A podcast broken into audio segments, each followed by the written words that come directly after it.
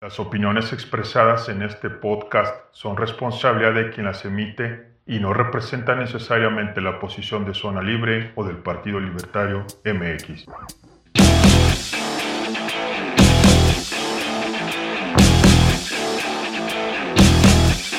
Preparados. Están entrando a la Zona Libre, donde encontrarás las ideas de la libertad. Igualdad ante la ley, libertad de elección libertad de creencia, creatividad, innovación, unión, educación y mucho más. Comenzamos.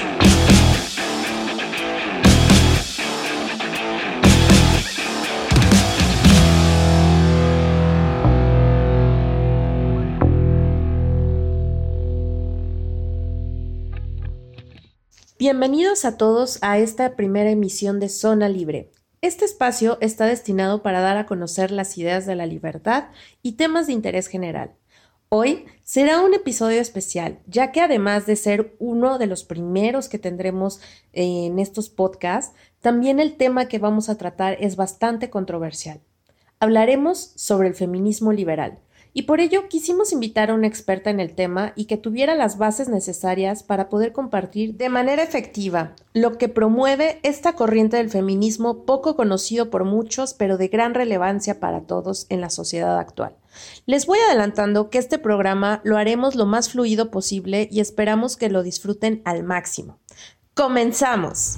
Irune Ariño es graduada de Ciencias Políticas por la Universidad Pompeu Fabra, Barcelona. Actualmente estudia el máster en Filosofía para los Retos Contemporáneos en la Universidad Oberta de Cataluña. Coautora de libros La Reposta Liberal 2020, prologado por Juan Ramón Rayo, y Desmontando el Feminismo Hegemónico 2020, prologado por María Blanco. Actualmente trabaja como subdirectora del Instituto Juan de Mariana y hasta hace unos meses también era Evans Associate para Students for Liberty Europa, organizando la última LibertyCon Europa que contó con más de 700 asistentes en la capital española de Madrid. Ha colaborado con periódicos como El Español, Libertad Digital y Actualidad Económica. Ha impartido charlas sobre feminismo, ética y mercantilización y nacionalismo. Con ustedes, Irune Ariño estoy súper contenta de, que nos acompañe por acá. Irune, bienvenida, ¿cómo estás? Muchísimas gracias, estoy estupendamente y muchas gracias por, la invitación nuevamente. Gracias, Irune. Pues bueno, aquí como lo, que vimos, pues ya llevas un, buen tiempo este, estudiando y promoviendo pues la, parte de las ideas de la libertad. Y pues igual me gustaría que, que, platicaras un poco de tu persona, de cómo llegaste a todos estos temas, que pues pocas veces se, comparten en, redes como ahorita vemos e, e, en, otro sentido el feminismo, la mejor marxista, que todo mundo habla, pero el feminismo liberal casi no se escucha. ¿Cómo es que llegaste tú a, estas ideas de la libertad? Pues la verdad es que llegué totalmente de por accidente. Eh, cuando empecé en la universidad, eh, la, verdad es que mi opinión sobre sobre el mundo era relativamente mainstream, eh, podemos decir bastante de izquierdas. Y a raíz de empezar la, universidad y de conocer a una serie de personas, me introdujeron en, algunas lecturas liberales. Pues empecé con Ayn Rand, con Juan Ramón Rayo, por supuesto, que en España es un economista muy conocido, eh, luego, y luego fui leyendo, pues, digamos, fui leyendo a otros autores un poco más, eh, no sé si decirlo, profundos, eh, más académicos, pues a Hayek, a Stuart Mill, ¿no? y, este tipo de autores. Y entonces, pues poco a poco fui entendiendo que, que, incluso había cosas de, de, la forma en la que yo entendía el mundo que de repente conectaban, ¿no? Con ideas pues, que yo pensaba que no, que no compartía, ¿no? Y poco a poco, pues aquellas cosas que me resultaban también más chocantes o más contraintuitivas, pues fueron eh, progresivamente tomando sentido, ¿no? Y fue todo pues, a raíz de la discusión sobre varias lecturas con estos compañeros que, que conocí en la universidad. Oye, y eso es bien curioso, Irune, que, que es como que vemos muy común que cuando somos jóvenes solemos eh, estar muy atraídos a las ideas de la izquierda. Yo me acuerdo cuando estaba súper chavita también que traía esta idea de, ay, sí, yo soy izquierdista y según me perforé hasta la nariz por eso. Y Pero ¿por qué será que, que los jóvenes se atraen tanto a estas ideas como socialistas? Eh, sin saber como todo este background que hay de, de, miseria, muerte, genocidios, o sea, ¿cómo hace el socialismo para como llegar a la mente de los jóvenes? Eso es algo que me llama mucho la atención, Irune. ¿Tú qué crees que sea? Yo, creo que es que son unas ideas muy intuitivas, ¿no? Yo creo que todos en general compartimos, bueno, el, ser humano yo creo que es, muy empático en cierta medida y, yo creo que todos compartimos ese punto de vista de que, bueno, pues la, pobreza nos molesta, eh, queremos que más o menos la gente tenga cierto bienestar, eh, nos preocupa, pues, no sé, eh, cuestiones como mm, el estado de las carreteras, cuestiones como mm, cuán bonita es una ciudad, ¿no? Y entonces, para todo eso, el socialismo da respuestas muy fáciles y muy lógicas, ¿no? si tú te preocupas por todo eso, pues le tienes que exigir al, Estado una serie de cosas, ¿no? Lo que pasa es que, claro, lo que, de lo que no habla o de lo, en lo que no pone tanto el hincapié es en, quién costea todas esas cosas, en quién decide todas esas cosas, ¿no? Y esa, digamos, ya es como la, cara más fea, ¿no? Del asunto, pero a priori es muy fácil. Yo creo que hacer ese tipo de, bueno, de, ligazones entre, entre esas ideas. Sí, y como que son las que se, filtran más fácilmente entre los jóvenes y que de alguna manera les llega como este ímpetu de, según querer cambiar las cosas y querer como que las cosas cambien, pero finalmente eh, yo creo que lo principal es poder como tener acceso al panorama completo, ¿no? En, la parte esta que, lo dicen mucho de quien no conoce la historia está destinado a repetirlo, ¿no? Pero además perdona que, perdona que te interrumpa, además yo, es que diría que, además los, seres humanos somos muy gregarios, ¿no? Entonces el, socialismo se suele vertebrar mucho eh, a través de, grupos y, colectivos. Eh, digamos, mm, eh, en los cuales accedes a, bienes de identidad que a todos nos gustan, pues como es el, sentirnos parte de, de, un grupo propiamente, pero también actividades más allá de las de, las, digamos, de, las que llevas a cabo en la escuela o las que te apuntan tus padres. Entonces te da una serie de, lazos, ¿no? que incluso socialmente también llenan esos vacíos, digamos, no es solo que, que, sea coherente con lo que más o menos, con los instintos, digamos, entre comillas, primarios, sino es que además da respuesta a una cuestión pues, de, la, de la, necesidad de socializar, ¿no?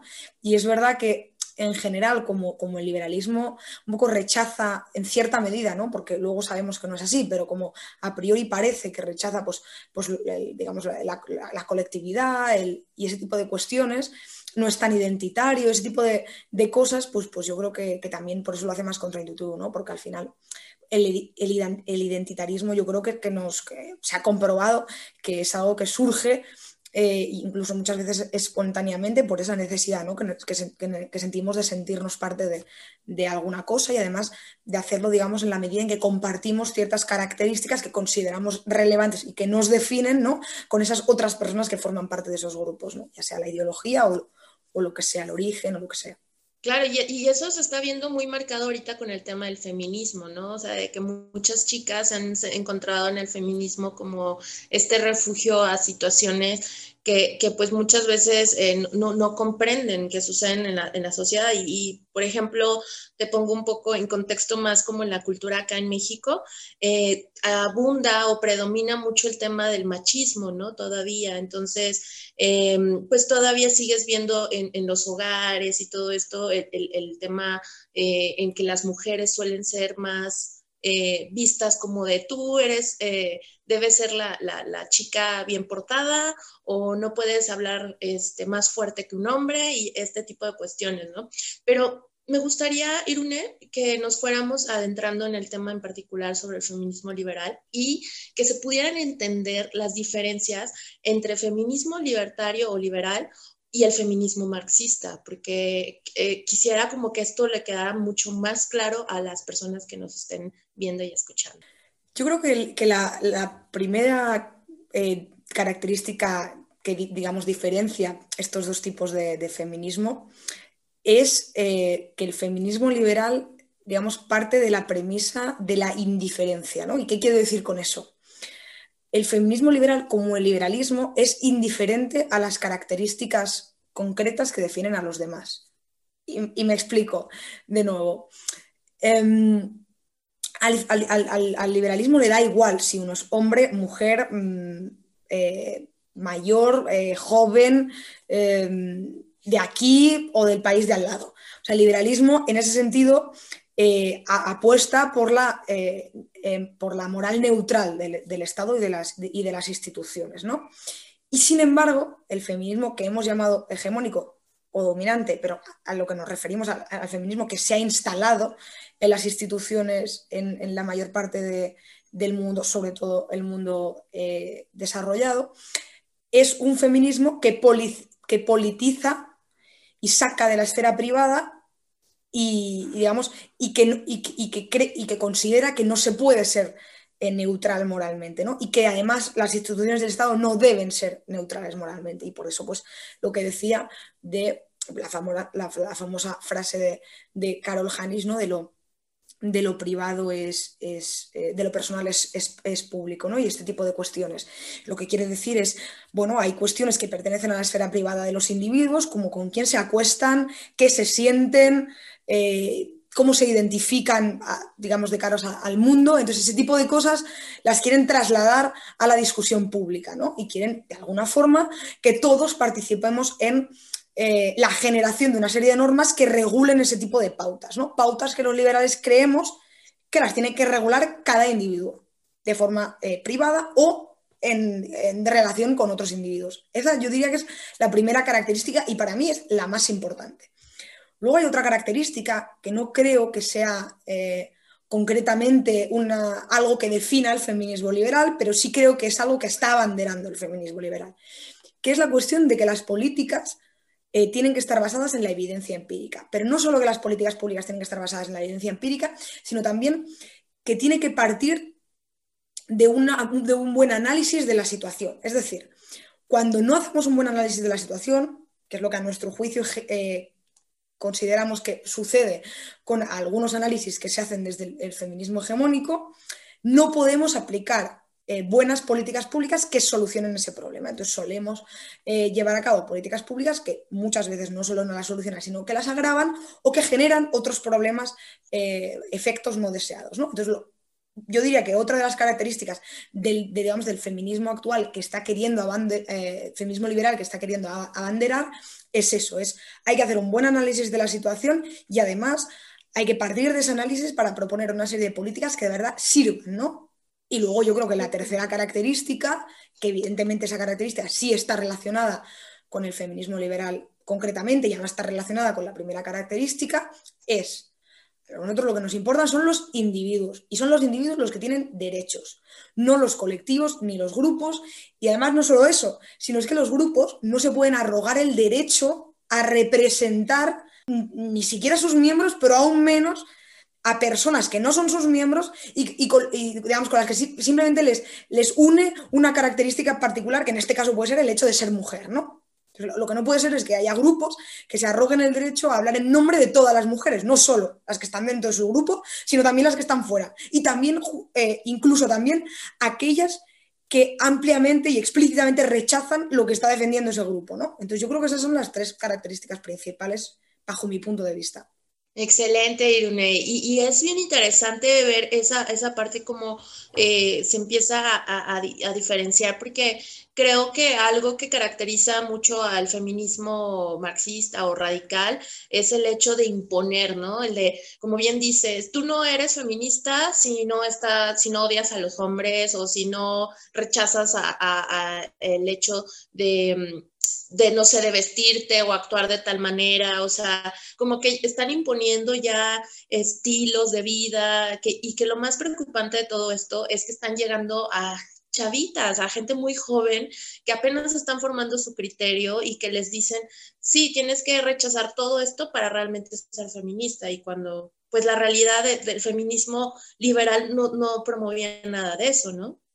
Finalmente está como un poco confuso ahí. Y, quería preguntarte también acerca de esto, que, yo veo que es un tema que constantemente mencionan, y es el rechazo al capitalismo. El feminismo, feminismo marxista rechaza el capitalismo y el capitalismo es como lo peor y, ah, es el diablo mismo.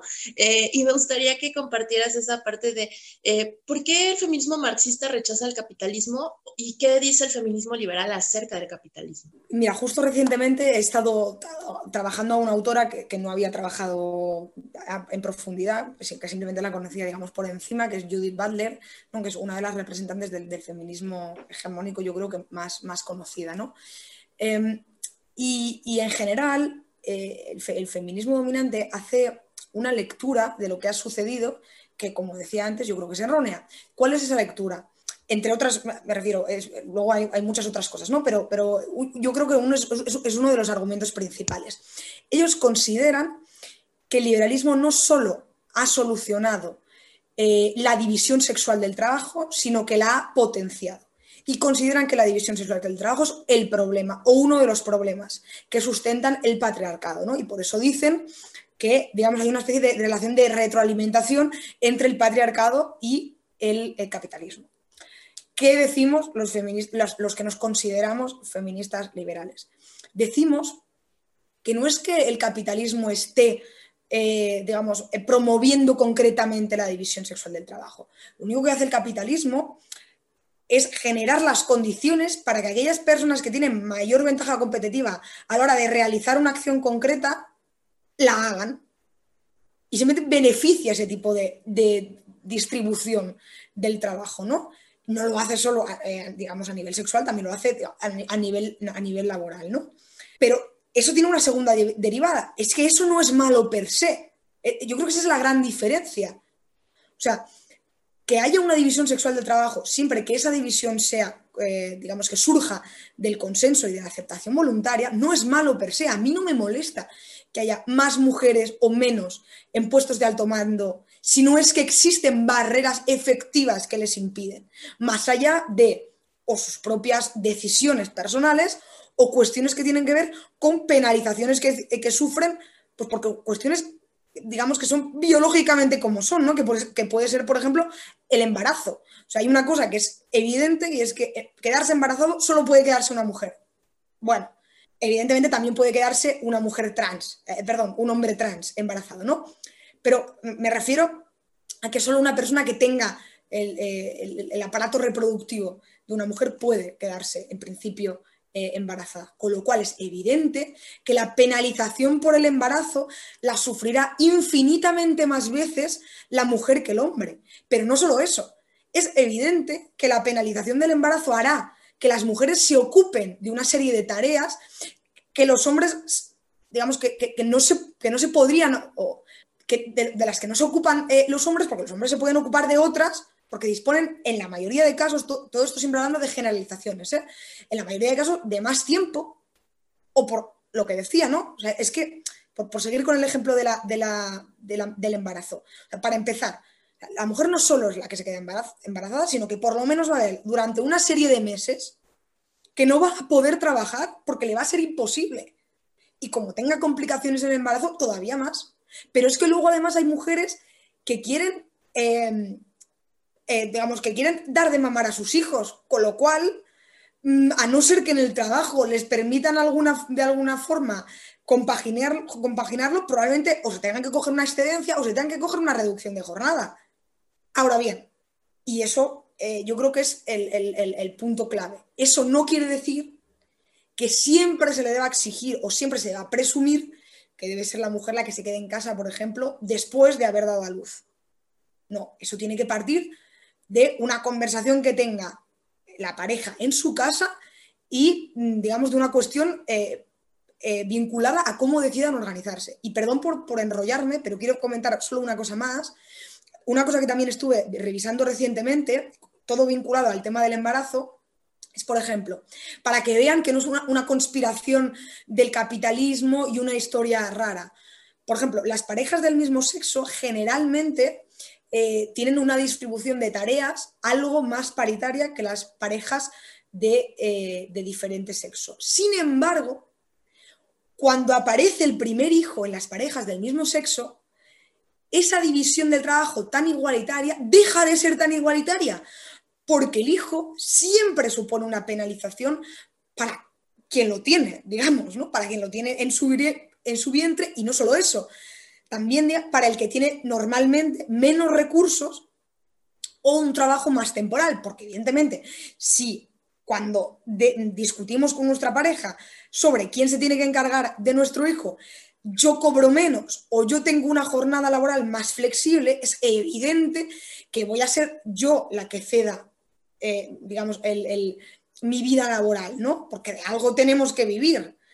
Entonces, yo creo que parte un poco de lo que decía al principio, de una mala comprensión de cómo funcionan las cosas y de querer atribuir como causas muy fáciles a, problemas que son más complejos y que suelen ser multicausales. Creo que, que, me, quedó muchísimo más claro, Irune, y igualmente, o, sea, trato de traspolar como todas estas eh, posibilidades que existen. Eh, ahorita el ejemplo que ponías era eh, a lo mejor una mujer embarazada que tiene una pareja que la apoya, ¿no?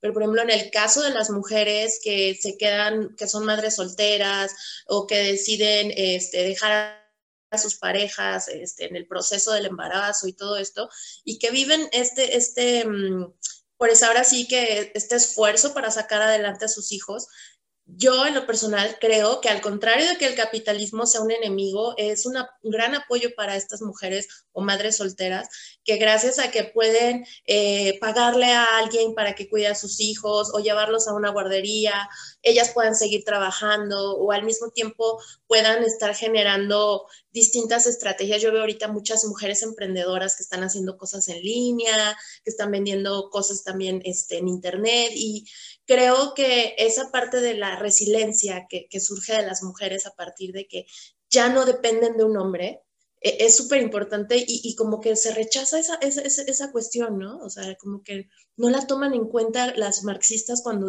dicen, no, el capitalismo es lo peor y dices, oye, pues el capitalismo está ayudando a las mujeres a salir adelante y no depender totalmente de un hombre, ¿no? Sí, de hecho, eh, como me he enrollado mucho con el tema del embarazo, se me ha dejado, o sea, me he quedado pues, y, no, he comentado esto que tú estás diciendo, pero efectivamente es cierto. O sea, yo creo que es también innegable con, el, digamos, con el desarrollo del capitalismo y la acumulación de riqueza que el capitalismo eh, permite, las mujeres no solo... Eh, acceden al mercado laboral, también es verdad que acceden fruto de la necesidad que genera una, una, una guerra, pero, pero también por lo que tú decías, pues porque de repente tenemos cosas que nos facilitan, evidentemente son eh, utensilios que nos facilitan eh, el tema de las tareas del hogar, pero no solo, pero no solo eso, sino porque, como tú decías, se desarrollan eh, guarderías, escuelas, entonces ya no tenemos a los niños todo el día en casa y no nos tenemos que ocupar todo el día de ellos. Otra cuestión muy importante es el tema, de, la píldora anticonceptiva, ¿no? Claro, hasta que la píldora anticonceptiva no es legal, la mujer no puede tener control sobre la decisión de quedarse embarazada, porque solo existía, solo se permitía en los eh, métodos anticonceptivos para el hombre, con lo cual ahí el hombre es el que puede decidir ponérselo o no ponérselo, pero cuando la píldora anticonceptiva eh, no solo se legaliza, sino que además, digamos, se masifica el uso, pues la mujer eh, puede decidir sobre si quedarse embarazada o no.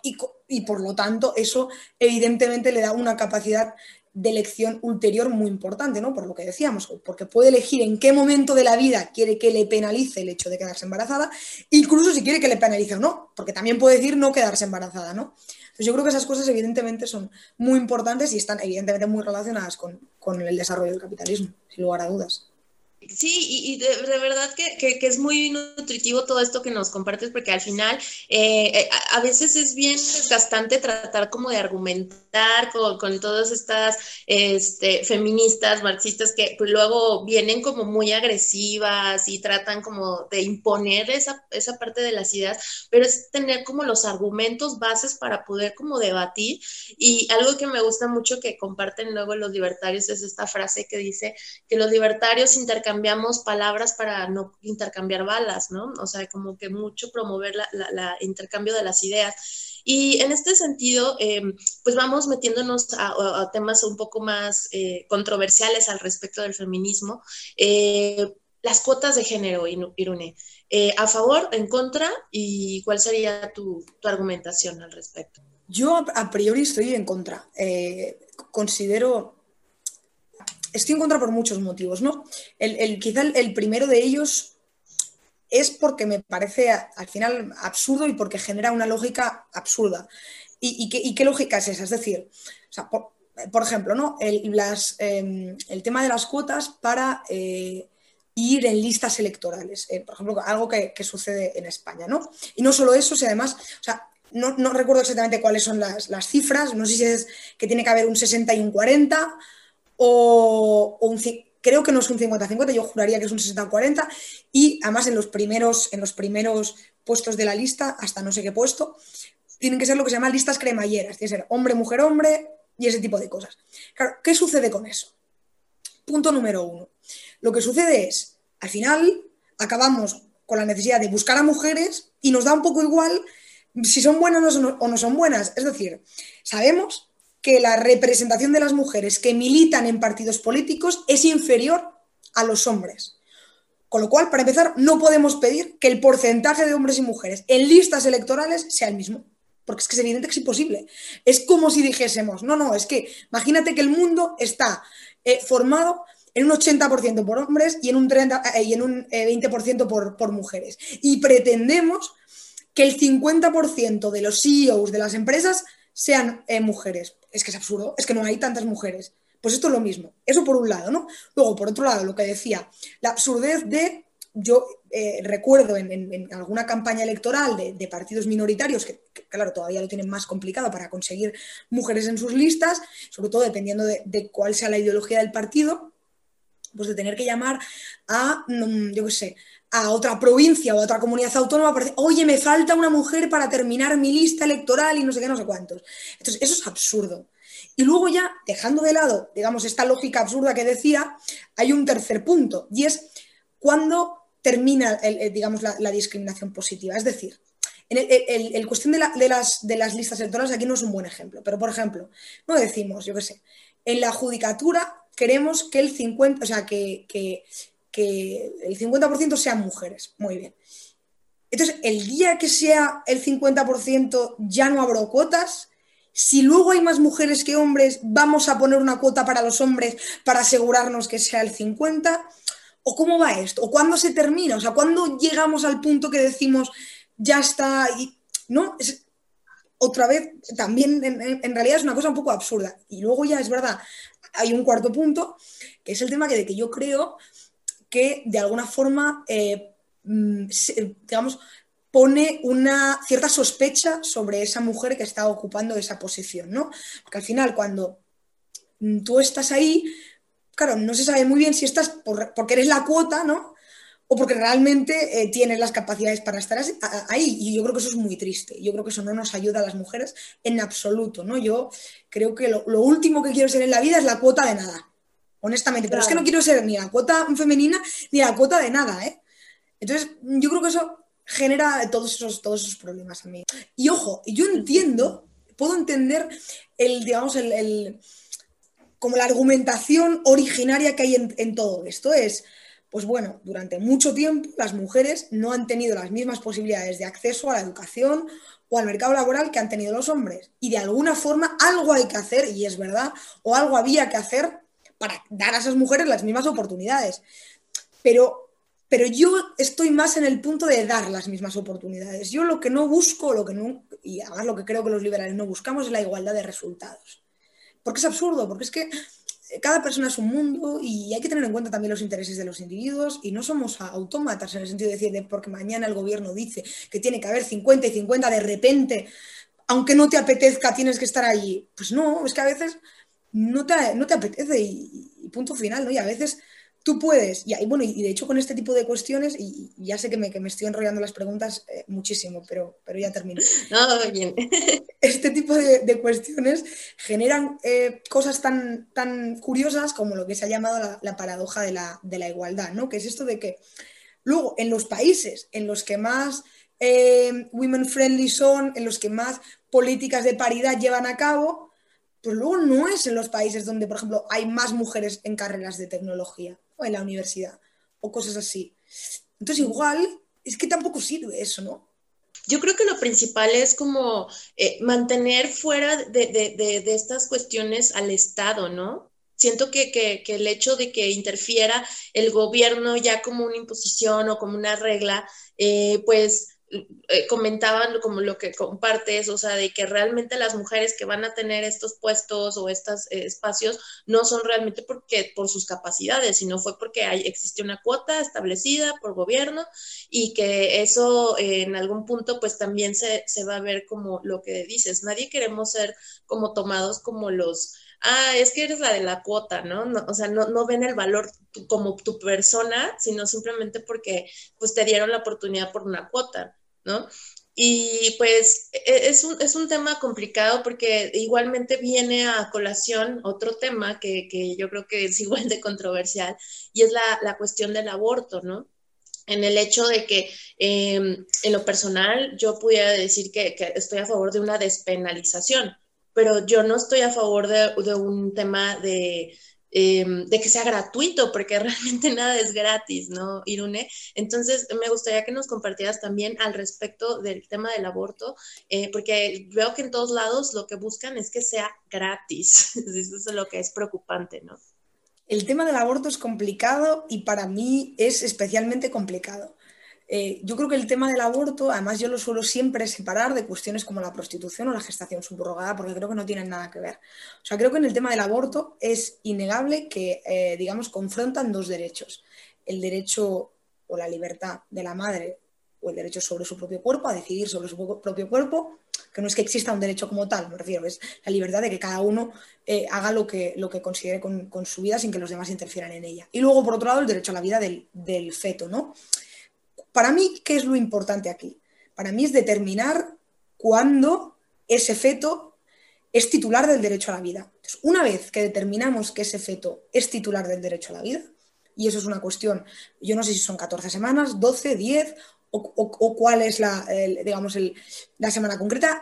Sin embargo, yo creo que hay que ser muy garantista. Yo creo que si tenemos dudas, siempre tiene que ser el número inferior por si acaso, para no cometer errores. Con estas cosas hay que ser muy garantistas. Luego, por otro lado, en las semanas en las que entendemos que ese feto no tiene derecho a la vida, ahí estoy de acuerdo en que se pueda abortar.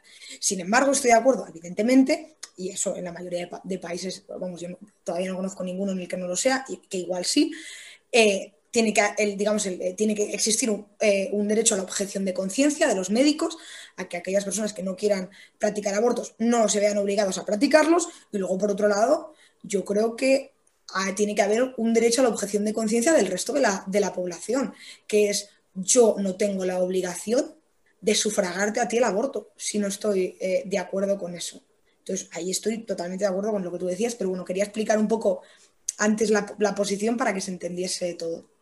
Claro, y ya, es como súper como importante tener como el panorama completo, que, o sea, yo creo que algo que, es bien importante y, y, yo a veces lo resalto mucho cuando hablo sobre este tema, es de que yo no promuevo el aborto, yo no digo que el aborto sea algo, algo cool, yo creo que ninguna mujer tiene en su checklist así de, ay, bueno, en mi, en mi meta en la vida va a ser abortar, o sea, creo que es algo muy fuerte que no lo puedes tomar como tan a la ligera y que igualmente es algo que ha pasado y siempre ha existido, los abortos este, clandestinos siguen existiendo y el hecho de pues tener mujeres encerradas en la cárcel por abortos que incluso ni siquiera fueron este, provocados, hay, mujeres que están encerradas por abortos espontáneos y que, que, en ese punto la, la, misma sociedad se cierre como a, a una posibilidad de decir, ok, yo no promuevo el aborto, no estoy de acuerdo con el aborto, pero hay mujeres que, necesitan salir este, pues, de la cárcel, que fueron penalizadas por estos asuntos, o hay mujeres que lo van a seguir haciendo, niñas y que arriesgan su vida, y pues qué mejor que lo despenalicen, ¿no? Pero no desde un aspecto como de promoción y el aborto es lo cool, o sea, mm, creo que es un tema de mucho, como dices, de respeto muy delicado, ¿no? Esto igual que digo ahora es un poco controvertido, pero yo no soy de las que ve el aborto como un derecho, yo sigo pensando que el aborto es siempre un delito. Ahora bien, el aborto es un delito siempre y cuando, lo que yo decía antes, nos pongamos de acuerdo de cuándo ese feto tiene derecho a la vida. Si ese feto tiene derecho a la vida, para mí no hay despenalización que sirva. Para mí ese aborto va a ser un delito, ¿no? Y de hecho es lo que es en la mayoría de países, es un delito. Lo que pasa es que evidentemente está sujeto a una serie de supuestos, o mejor dicho, por ejemplo, en el caso de España, una serie de plazos a partir de los cuales deja de ser delito, o hasta los cuales, mejor dicho, ya no es delito, o no es delito. Pero para mí yo creo que esa, diferencia es muy importante. ¿eh? Con, esto, eh, yo creo que a, lo, que, lo que tú te referías es, es, digamos, a aquellos sitios en los que prohíben el aborto siempre en el día 1, en el 2 y en el 3 también yo creo que yo entendía que tú te refieres a eso, ¿no? Que, bueno, que, que, podemos estar de acuerdo que, de, exacto, de que hay un, un, límite de semanas a partir de las cuales ya no, pero que si es antes sí, y evidentemente eso no hay que, no hay que penalizarlo, y ahí estoy, ahí estoy de acuerdo contigo.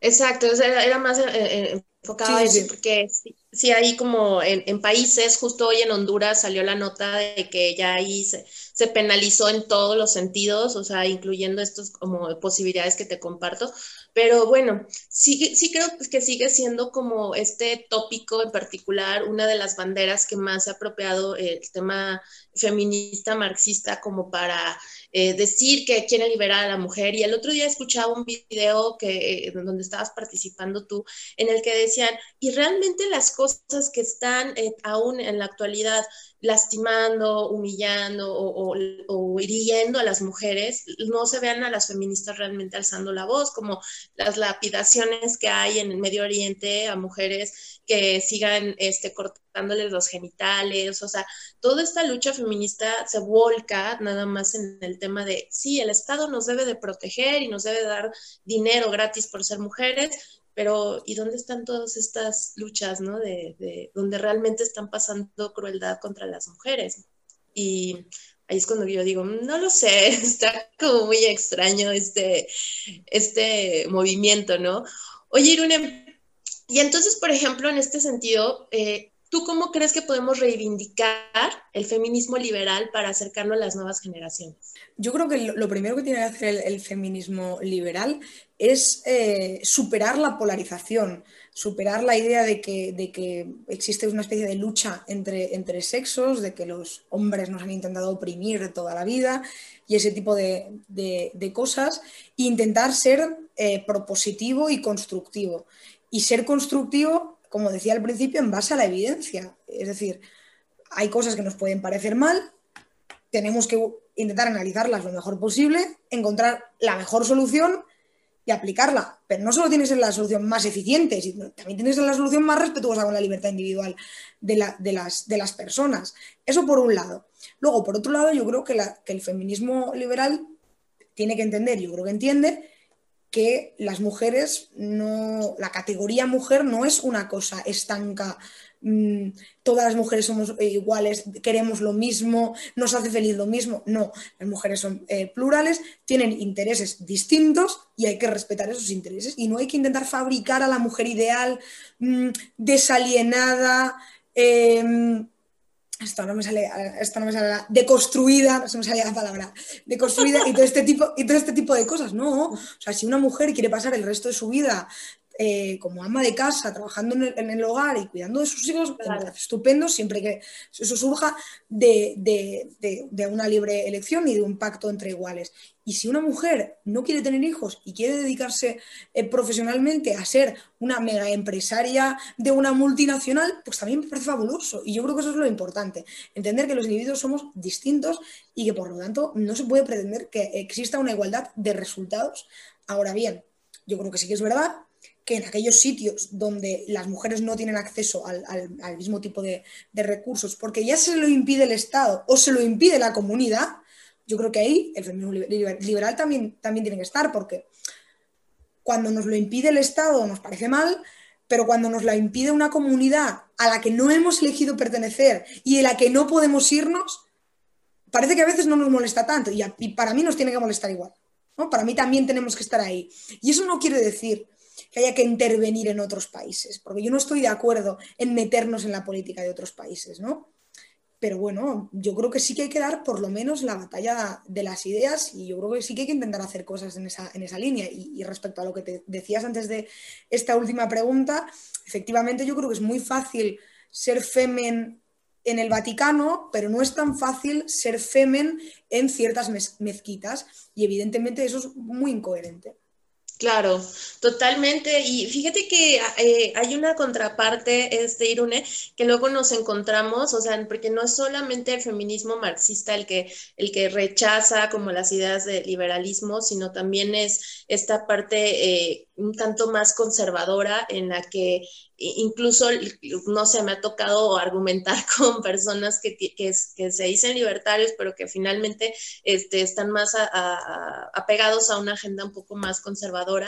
Y, pues dicen, no, es que el feminismo liberal no existe porque sigue siendo un colectivo y eso simplemente es... Em, es de origen marxista y, digo, bueno, y entonces ¿dónde dejan toda esta parte de la lucha que se ha venido librando desde hace muchísimo tiempo antes de que surgieran todos estos movimientos este, marxistas?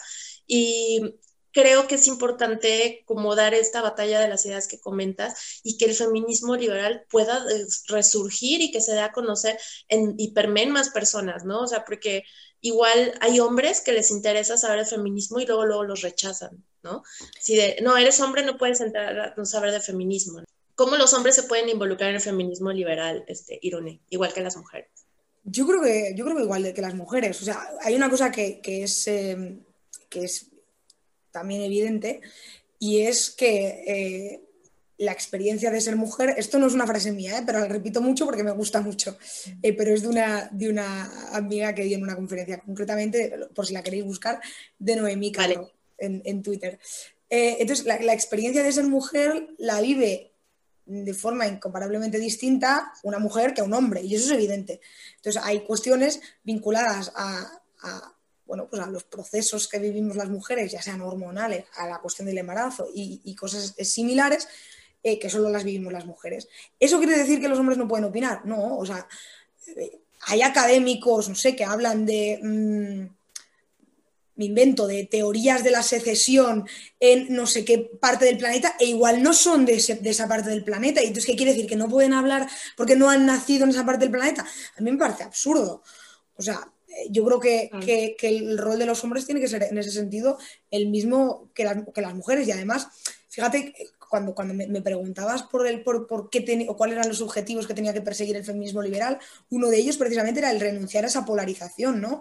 Yo creo que, que eso va en la línea, o sea, yo creo que nos va a ir mejor cuanta menos polarización generemos y cuantas más eh, frentes comunes abramos. Y entonces ahí, eh, vamos, eh, sin lugar a dudas, está ese, ese tema que mencionabas, ¿no? Sí, y, es, y es padrísimo a lo mejor verlo desde esa perspectiva en el que podemos ser más unidos eh, y no ver como eh, enemigos a los hombres, porque luego de que me he metido como a estas lecturas del feminismo liberal, en la mayoría que se mencionan a, grandes mujeres que hicieron aportaciones para, para nosotros como género, van acompañadas de sus maridos, de sus papás, de sus hermanos, o sea, tienen como este respaldo de algún hombre en su vida que también les dio como les abrió la puerta para que ellas pudieran desarrollarse. Fue el caso, por ejemplo, de Hipatia de Alejandría, que igual su papá fue el que le, dejó eh, accesar a todos estos conocimientos, o sea, el pensar que somos enemigos, yo creo que lo único que genera es esta parte de fricciones, lo que bien mencionas. Y, me gusta esta idea del feminismo liberal que, se abre y se apertura para que también los hombres puedan aprender y conocer ¿no? al respecto. y, y, también al contrario, ¿eh? porque por ejemplo Stuart Mill no, creo yo, no hubiese tenido la posición que tuvo y no hubiese abanderado la lucha por el voto femenino como la abanderó y no hubiese escrito el libro que escribió sobre el sometimiento de las mujeres si no hubiese tenido a Harriet Taylor a su lado, ¿no? que, fue, que fue su mujer y que, y que parece que, o se sabe, ¿no? Que, que, fue en parte quien le inoculó esas ideas, ¿no? De igualdad y de empoderamiento de la, de la mujer. Con lo cual, de un lado y del otro, por supuesto, sí, sí nos apoyamos mutuamente y eso está bien padre de ese mensaje que podamos dejarles a los jóvenes y a todos los que nos que vayan a escuchar este, este video y este podcast, que, que realmente el feminismo liberal eh, busca la unidad entre hombres y mujeres y pues prácticamente es buscar como estas libertades, ¿no? De los individuos. Oye, Irune, pues ya hemos estado platicando un montón, ya, ya, no quiero este, aburrirlos con tantas preguntas, pero bueno, ya la, última pregunta que, igual me gustaría que nos compartieras, desde tu perspectiva, ¿cuál crees que sería la, la, estrategia o la forma en que el feminismo liberal puede ayudar a erradicar el machismo? Yo creo que, que, a través del ejemplo y a través de la educación, como casi con todo, ¿no? Yo creo que, que educar en el ejemplo, yo siempre he dicho que, por ejemplo, y, probablemente haya mucha gente que no esté de acuerdo conmigo, ¿no?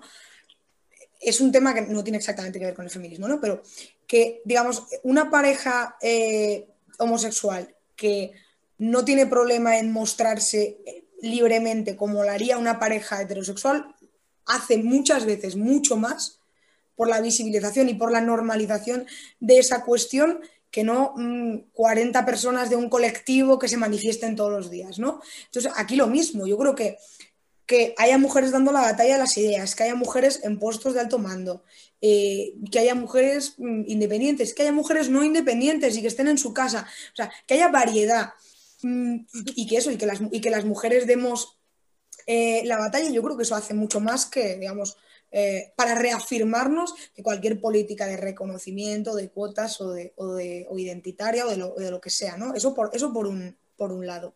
Y luego por el otro lado, pues yo creo que es muy importante hacer entender, y esto yo creo que, es algo eh, evidente, hacer entender que, la igualdad, eh, digamos, ante la ley y de oportunidades es un valor eh, muy importante que hay que, digamos, que tenemos que mantener y es algo que hemos conseguido en, las sociedades desarrolladas que no podemos dejar de perder. Y eso, evidentemente, no solo se, mantiene con el ejemplo, sino también con la, con la educación, ¿no? Desde la educación que recibes en el hogar a la que luego recibes en, la escuela o incluso la socialización que tienes con tus amigos y con la gente de tu, entorno, ¿no? Vivir ese tipo de, cuestiones.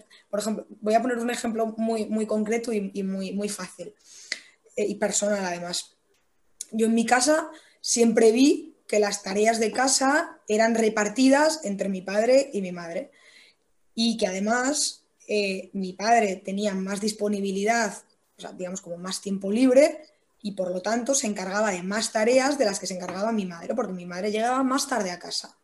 Bueno, pues eso muchas veces en el colegio, cuando, cuando habíamos hablado con mis compañeros, a mí me hacía gracia porque lo que ellos, lo que muchos compañeros me decían era como, no es que mi padre ayuda a mi madre en casa. Y yo decía, pues en mi casa nadie ayuda a nadie, cada uno se encarga de unas cosas distintas, ¿no? Entonces ahí es lo que iba, ¿no? Con el tema del ejemplo y la educación. Y yo creo que eso vale más que cualquier charla en, en, cualquier conferencia en ningún sitio y cualquier manifestación en ningún sitio. Tampoco quiero decir que eso no sirva, ¿no? Pero que yo creo que hay dos cosas, dos cosas que he mencionado que yo creo que son muy importantes. No, y son basiquísimas, Irune, muchísimas gracias, porque yo creo que eh, eh, a veces es bien fácil, y ya en general, ¿eh? hablar como de cómo hacer las cosas o cómo solucionar alguna problemática, pero al final, si no lo resolvemos desde nosotros mismos, de nuestro núcleo cercano, pues no va a haber gobierno que nos resuelvan problemas que son sociales y que viene por parte de cada individuo, ¿no?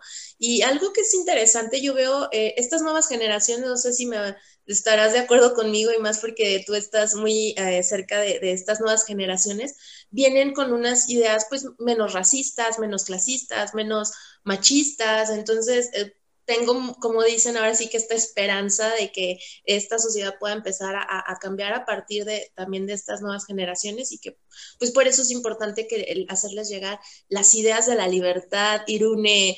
Oye, y pues ya por ahí como finalizando, que les puedas dejar un mensaje em, a todas las personas que se interesen acerca del feminismo liberal, dónde se pueden documentar, en dónde, qué, libros les recomiendas, algunas películas, algo como que pudieran servirle para, servirles para poder seguirse documentando.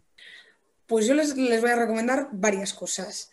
Les recomendaría que si les gusta, digamos, lo, más eh, académico, por decirlo de alguna forma, se vayan a Stuart Mill, se vayan a Wendy McElroy, se vayan a Christina Hoff Sommers, se vayan a este tipo de autoras, también se vayan a autoras más contemporáneas como eh, Susan Pinker o como Camille Paglia.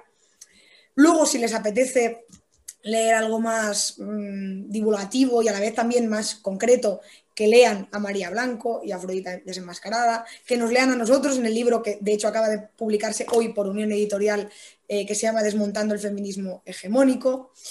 Pero, pero también les recomiendo que lean a los que no piensan como ellos. Yo creo que es muy importante eh, que no solo leemos leamos a aquellos que nos dan la razón. Yo creo que es muy importante confrontar ideas incluso dentro de uno mismo, ¿no? Porque de alguna forma eso fortalece más nuestros argumentos y porque también nos permite empatizar con los argumentos del contrario, ¿no? Y yo creo que eso también es muy importante. Con lo cual les recomiendo que lean a Judy Butler, que igual no les gusta, pero es necesario. Perfecto, Irune. Pues ya espero que aquí los que nos escucharon, nos vieron, se pusieran a notar. Y pues igual les vamos a estar compartiendo videos y entrevistas que, que, tiene también bastantes por ahí Irune y donde habla sobre diferentes temas. La verdad que gusto ver gente con esta información que pues es muy necesaria. Yo creo que les llegue a más personas. Te agradecemos mucho tu tiempo. Eh, esperamos que en, algún punto puedas venir a, visitarnos acá en México. Tienes acá tu casa y eh, que podamos verte en una conferencia tal vez más grande. Post pandemia, esperemos que esto, esto pase pronto. y pues un saludo para todos por allá, por España. Y pues sería todo por mi parte, chicos. No sé si quieras decir algo más, Irune. Nada, que yo el año pasado, en marzo, tenía previsto un viaje a México y es una pena porque estalló lo de la pandemia. Pero bueno, que yo espero. A mí me encanta América Latina, he estado solo una vez en México, pero me encantaría volver. Así que esperemos que cuando pase todo esto nos podamos conocer en persona y charlar sobre estos temas y sobre muchos otros. Claro que sí. Gracias por la entrevista. Un gusto tenerte aquí, Irune. Y pues muchas gracias a todos ustedes que se dieron el tiempo de escuchar y vernos. Eh, eh, este podcast y este video lo estamos haciendo para ustedes. Y pues síganos en las redes sociales de eh, Partido Libertario y síganos en nuestro espacio de Zona Libre. Nos vemos en el siguiente capítulo. Muchísimas gracias. Esta fue una producción de Partido Libertario MX. Síguenos en Facebook, arroba Partido Libertario MX y en Twitter, arroba PLibertario MX.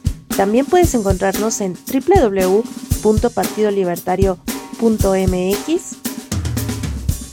Creación musical Zain Cervantes.